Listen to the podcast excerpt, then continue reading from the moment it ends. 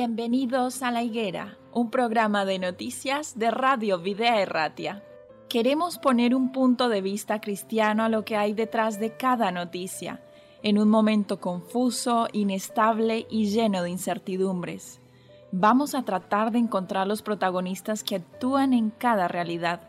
Nos detendremos en las noticias que nos hagan ver el esfuerzo y la generosidad de verdaderos creyentes colaboradores de Dios en este mundo, personas que se entregan de forma altruista, dando lo mejor de sí.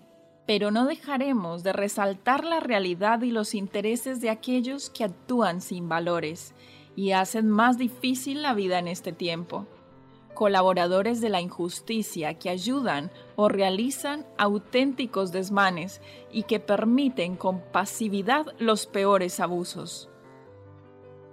Nosotros como cristianos tenemos un mandato de Jesús en Mateo 24, 32. De la higuera aprended la parábola.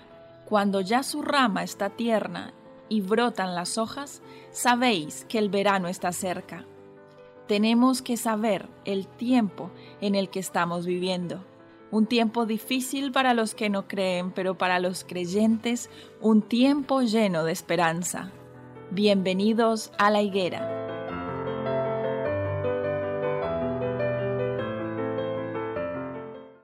Bienvenidos una vez más a otro programa de La Higuera, un programa de noticias, de tertulia, de actualidad, bajo un enfoque cristiano.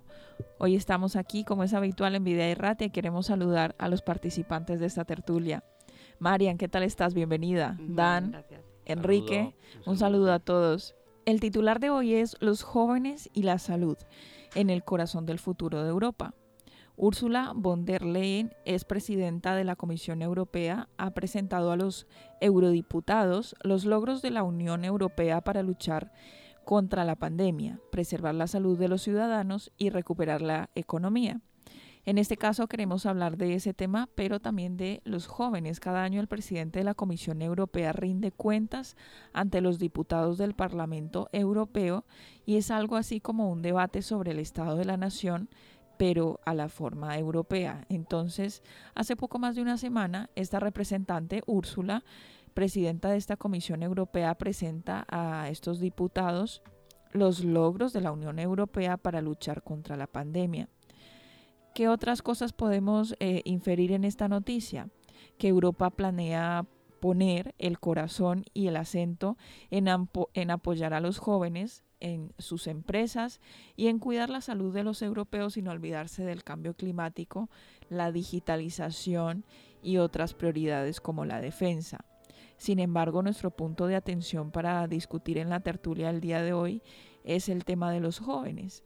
Eh, la mejor forma de superar esto, estos retos, dice ella, es por la inspiración que suponen los jóvenes de Europa una juventud cargada de valores como son la empatía y la solidaridad. Ella promueve la unión que será más fuerte si se parece a la próxima generación reflexiva, decidida y solidaria, basada en valores y audaz en la acción. Hasta aquí llegó mi intervención porque quiero escucharos acerca de cómo eh, podemos interpretar el punto de vista de Úrsula von der, Leyen, quien es entonces eh, durante este debate la que está eh, presentando el proyecto Alma. Sí, Marian, eres la elegida para iniciar y cortar esta, esta tertulia. Bueno, pues eh, después de leer la noticia sí que eh, me llama la atención que por fin alguien tenga un poquito de altura de miras respecto a, esta generación de estas edades, que parece perdida. Lo que sí es verdad es que me parece más un deseo que una realidad el enfoque que ha dado al, carácter, las características que tienen los jóvenes, empáticos, eh, generosos, eh, solidarios, eh, pues no, es, no son las características que hemos visto en los medios de comunicación cuando se han referido a ellos, sino todas las contrarias. Entonces, entiendo que es más un deseo y creo que están las medidas que está poniendo en marcha están encaminadas a recuperar eh, pues esta parte de la sociedad que es tan importante, tan fundamental. Mm, la sociedad europea sobre todo está envejeciendo a marchas forzadas y necesitamos el ímpetu, el motor, pues del trabajo de los jóvenes. Entonces, eh, pues con los índices de paro, el acceso al mercado laboral sobre todo en España, no sé si están en un 40% eh, más o menos de, índice de paro los menores de, de, 30 años, de 25 años. Hay países europeos que, están en estas cifras también, hay otros que no. En fin, se está viendo una necesidad franca de, que, de canalizar un poco eh, a esta juventud, que si no se nos escapa son generaciones que pueden estar perdidas, eh, no accederán al mercado laboral, no tendrán un futuro eh, socioeconómico, no podrán eh, hacer la vida como nosotros la entendemos, en una familia, desarrollarse profesionalmente. entonces les, están ofreciendo una solución. Parece que el programa intenta pues favorecer el movimiento de jóvenes a través de los países europeos, de los diferentes países, para que accedan a un mercado laboral y pues para que un poco se se eh, globalice su, su presencia. Bueno, yo creo que tú lo has resumido perfectamente.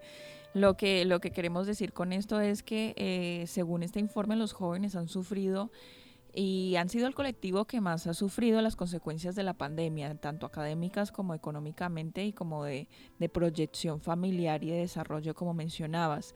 Eh, ¿Cuál es el proyecto? El, proyecto Un Alma para los Jóvenes. La comisión ha propuesto el programa Alma con el objetivo entonces de que los jóvenes sin estudios eh, o con una sin formación ni trabajo tengan la posibilidad de tener una experiencia profesional temporal en otro país de la Unión Europea y así aprender cosas nuevas, crear lazos y forjarse entonces su propio futuro, su propia identidad europea. ¿Cómo te suena esta propuesta del proyecto Alma, Dan? Suena bien, suena bien, pero la verdad es que los jóvenes y los que tenemos hijos jóvenes, la verdad es una preocupación. A mí no me gustaría tener 20 años ahora.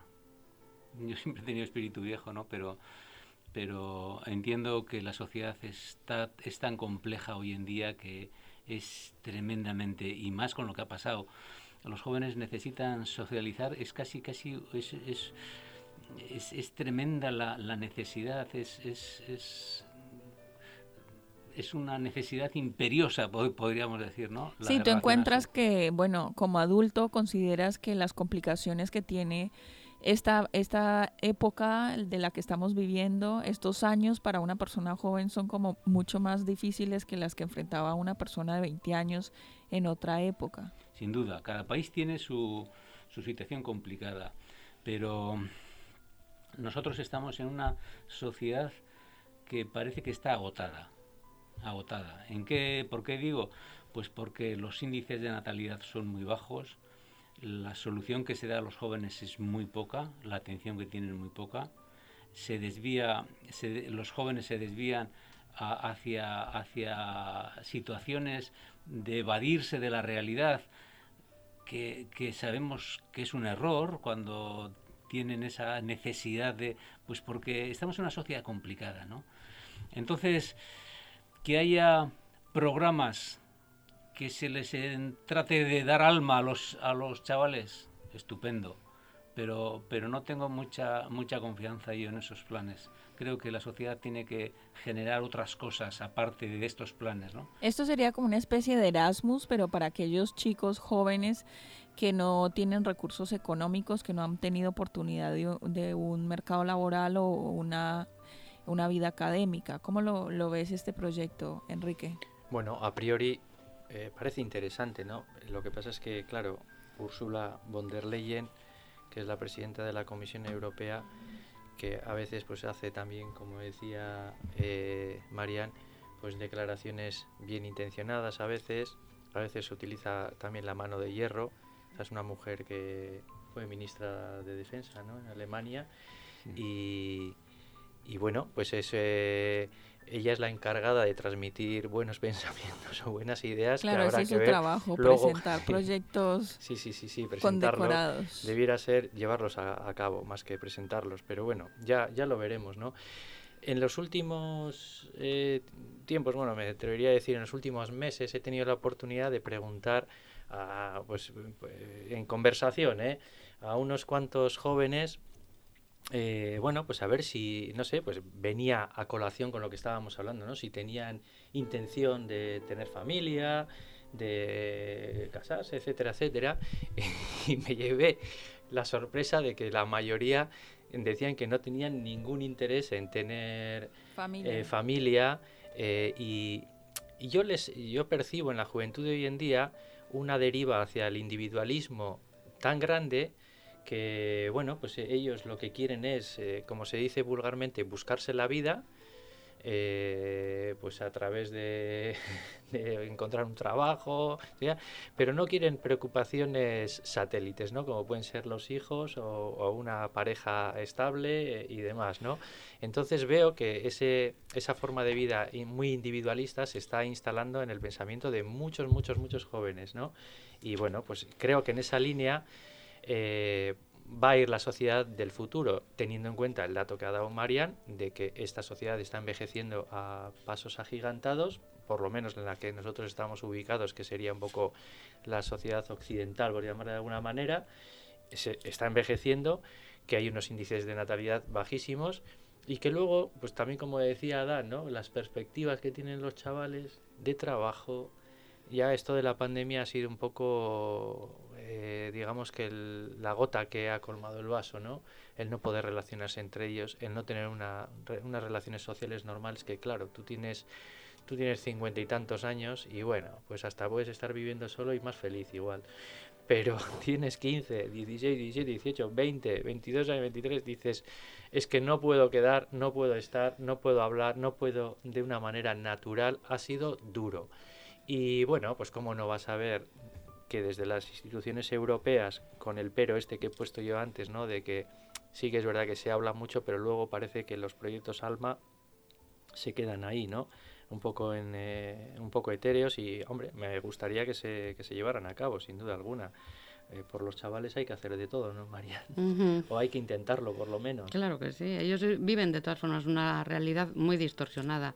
Por un lado, eh, bueno, están acostumbrados a ver cómo eh, gente un poquito más mayor que ellos, la siguiente generación, ha fracasado formándose eh, eh, muy intensamente, gente con dos carreras, con varios másters, trabajando en, en trabajos técnicos, pues que quizá están preparados para otro tipo de trabajos, no han accedido al, mundo en el que se han formado y la decepción se traduce en que los más jóvenes viendo esto dicen pues no, nosotros no vamos a, hacer el esfuerzo que supone ni económico ni, ni personal de trabajo para conseguir no llegar a nada. Esto por un lado y por otro lado eh, el mundo que les presenta, eh, pues el acceso que tienen ahora a la información, a internet y tal, es, es, eh, de un distorsionado mil por mil. Quiero decir, sus objetivos ahora los marcan los youtubers, los influencers, los eh, toda esta gente eh, a la que ellos acceden, a los que, a eh, que son sus modelos actualmente. Y el modelo de sociedad que ellos maman no tiene nada que ver con la sociedad real. No la sociedad de mi generación, sino la sociedad real. Quiero decir, no se han educado en valores no se han educado en valores, no, los padres nos hemos esforzado en transmitir esos valores, pero ellos no los han hecho suyos tan intensamente como a lo mejor a nosotros nos gustaría, el valor del esfuerzo, el valor del trabajo, el valor de conseguir los resultados. Esta Mm, no es una antigua historia en la que que contaba mi madre, que nuestros- contaba mi madre a la que se lo contó su madre, es, etc, eh, etc. No sé No. si esa es una historia que se repite o, No. o verdaderamente vamos acelerando estos procesos, eh, bueno, pues a No, medida que pasan no, los años. No, yo creo que no. Yo eh, soy viejo y he sido joven y a los veintitantos años podías hacer un proyecto de vida. Y ahora no, Ahora no. ahora no. Eh, yo creo que lo que pasa es que aquí entraríamos ya y a mí me gusta Trabajando mucho. ¿eh?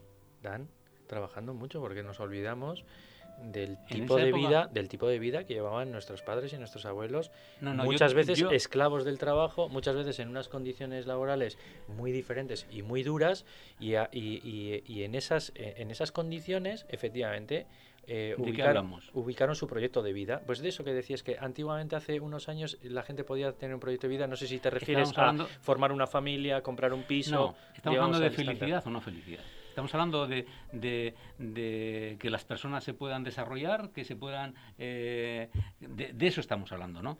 Y hoy en día no se pueden. No se pueden, yo creo que no se pueden. Y, y no estamos hablando de los, ni de los abuelos ni, de mis tatarabuelos, ¿no? Yo estoy hablando de la época nuestra. La, la época nuestra yo creo que será la que mejor se ha aprovechado de los esfuerzos que hicieron nuestros padres hemos aprovechado eso, estamos viviendo y con un egoísmo mm, del 15, me da la sensación a mí, ¿no? Pero yo creo que eso tiene muchas, muchas variantes y muchas cosas, ¿no? Las sociedades que están muy reguladas, aquí empezaríamos a hablar del Estado, ¿no? Y, del, y, de, y de economía, ¿no? Pero las sociedades que están muy reguladas, muy, muy sectorizadas, en, en, si se podría decir, ¿no? Yo creo que no, no son dinámicas. Y para que una persona pueda mm, ver proyectos de futuro en su vida, tienen que ser sociedades dinámicas, económicamente, de emprendedores, y ahora no estamos así. Yo veo esta sociedad y, veo la japonesa, por ejemplo, ¿no? La japonesa que tiene unos un dineral tremendo y puede aguantar el tirón aunque ya le está pasando factura. Con un 250% de... Aunque ya le está pasando, le está pasando factura. Pero, pero España, ¿eh? España eh, ¿qué, les espera a los chavales dentro de 20 o 30 años? Es tremendo. Entonces, ¿dónde partiría yo? si, si, si, si, exponemos el problema y queremos dar soluciones, yo creo que, que, tenemos que ser más dinámicos en la sociedad. Y eso implica muchas veces que se desregule lo que nos gusta tanto regular y que nos sentimos tan, tan cómodos. ¿no? Y eso, ¿Eh? concreta. Eh, e, e, en economía, en economía. Los países muy regulados tienden a la apatía, tienden a, ser sociedades planas. Las sociedades que son más liberales, y se puede entender así, son más dinámicas y generan más oportunidades de, riqueza.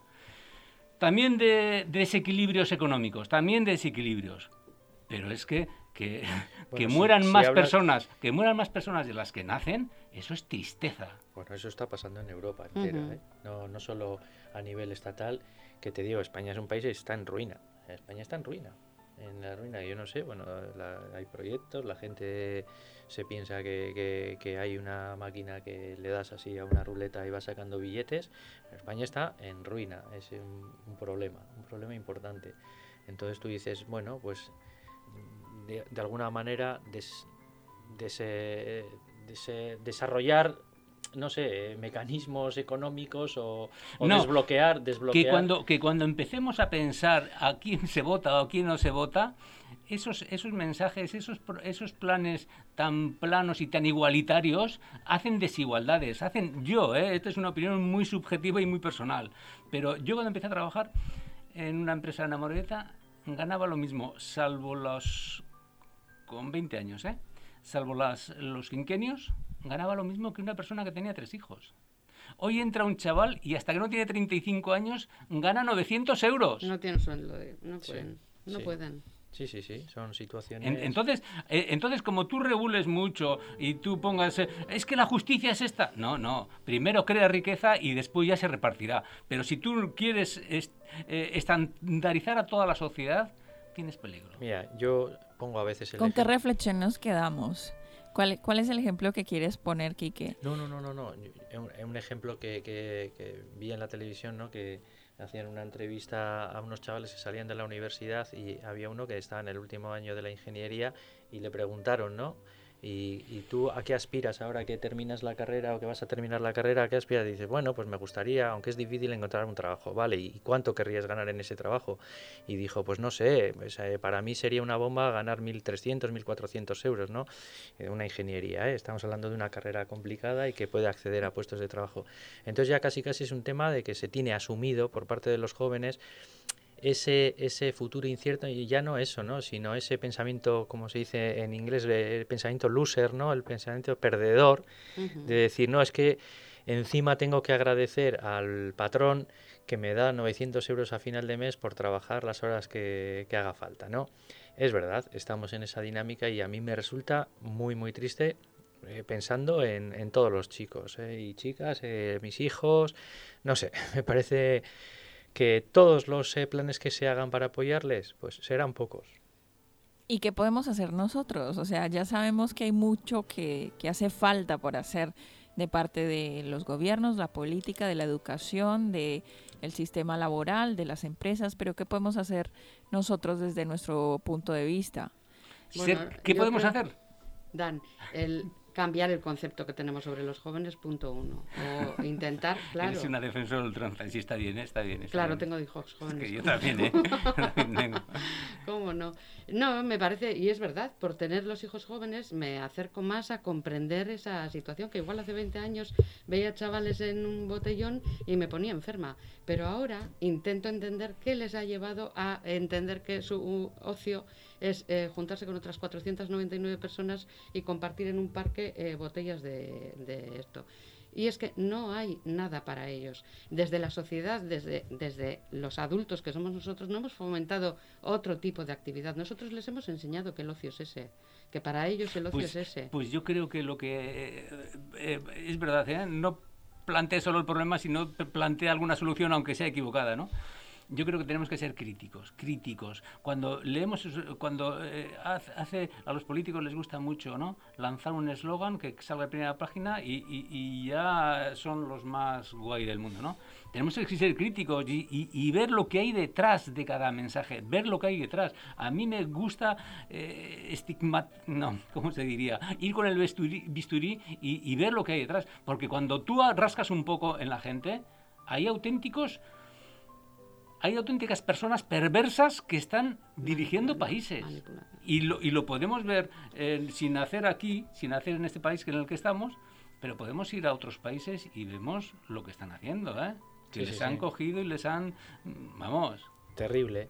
Yo la verdad es que a los, a los chavales, pues eh, eh, desde luego animarles a que, a que hagan cosas y, y en, el, en lo que nos toca como padres también, pues en el aspecto de educación, ¿no? De enseñarles. Yo, hay una cosa que, que me ronda siempre la cabeza, ¿no? Y yo creo que no solo a mí, sino a muchos, a muchos padres y madres que pensamos, ¿no? Y dices, bueno, pues tal y como está el panorama aquí, lo mejor que pueden hacer es volar lejos para ver si en, en, otros, en otras latitudes tienen más oportunidades y, y, a veces pienso, no te cierres a quedarte en tu entorno. Los chavales hoy en día son mucho más abiertos a viajar, eh, dominan los idiomas mejor que nosotros eh, y bueno, pues tienen otra capacidad para, para buscarse la vida eh, lejos, lejos de, su, de su nido, ¿no?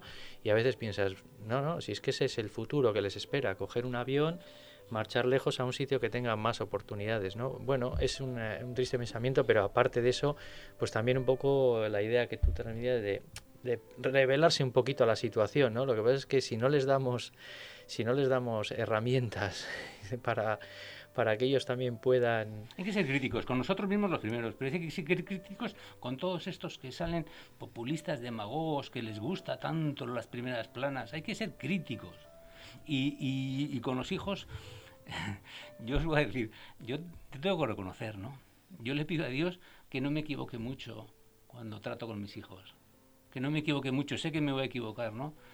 Pero, y eso es un ejercicio de, de paciencia tremenda, tremenda. Tienen, eh, no sé, estáis acabando la conversación. Eh, hay un, esta semana o hace dos semanas eh, había una noticia, decían que el salario mínimo subía a 13 euros al mes, ¿no? Y, y, y, hay una guerra política por esos 13 euros al mes. Y digo, bueno, pues no sé dónde van a ir los proyectos ALMA y los proyectos X que se vayan a, a generar en, en los países Enrique, para que los chavales y los jóvenes, porque si no hay dinero ¿sabes? para 13 euros, no sé, que, estamos, que no, esa pero, es la realidad. Pero, ¿eh? mira, yo como o igual soy... está mal gestionado todo o está mal mira, enfocado todo, ¿no? Como tú dices. Igual es está que mal soy muy malo y muy crítico y veo siempre mmm, intenciones perversas, ¿no? Pero ¿qué son 15 euros si después en el recibo de la luz a todas las personas le van a meter 80 euros de, de, de subida? De, de subida? Entonces eso. es pura demagogia. 15, que no, tío, que no. Y si hay que reconsiderar ciertas energías para que, para que la gente no pase frío con el, en el invierno o pueda tener ciertas comodidades sin dejar medio sueldo, no te quedes en los 15 euros del salario mínimo. Y yo, a todos los que defienden esos 15 euros, que no es, no es que yo esté en contra, ¿no? Pero los que se fijan como, como el ideario y lo sacan en primera plana, es que ya me caen mal. Sinceramente, me caen mal. Yo me quedo con la reflexión, que, que todos los comentarios son muy válidos, pero me llamó mucho la atención y me quedo con eso a modo de cierre. Eh, hay que cuidar a los jóvenes, como dijiste tú, Marian. Hay que ser respetuosos, hay que hacer cada uno lo que, lo que más, más podamos, por, por ayudar a los que están más vulnerables, en este caso eh, los jóvenes de nuestra familia, que no podemos eh, las necesidades económicas de todos, claro que no, que no podemos cambiar las leyes, no podemos, que nos gustaría que fuera diferente, nos gustaría, pero nos quedamos con lo, lo, lo, mejor. Yo creo que tienes alguna cita para compartir y ya para cerrar este, este capítulo. Bien, hay un texto que no está solo para, para los jóvenes, ¿no? Es una lección para, para jóvenes y para mayores, ¿no? En, primer, en segunda de Timoteo 3, versículo 2, ¿no? La gente estará llena de egoísmo, avaricia, serán jactanciosos, arrogantes, blasfemos, desobedientes a los padres, ingratos, impíos, insensibles, implacables, calumniadores, libertinos, despiadados. Bueno, todo eso que ya sabemos y que va, a ser en el último tiempo. Nosotros tenemos que escapar de eso. No es fácil, ¿eh? No los hijos, tienen que ver en nosotros que escapamos de eso. Porque si les queremos dar solo lecciones, escapar y les leemos este texto y, Estamos les queda ahí, pues eh, tiene el efecto contrario. Tenemos que escapar nosotros de esas situaciones.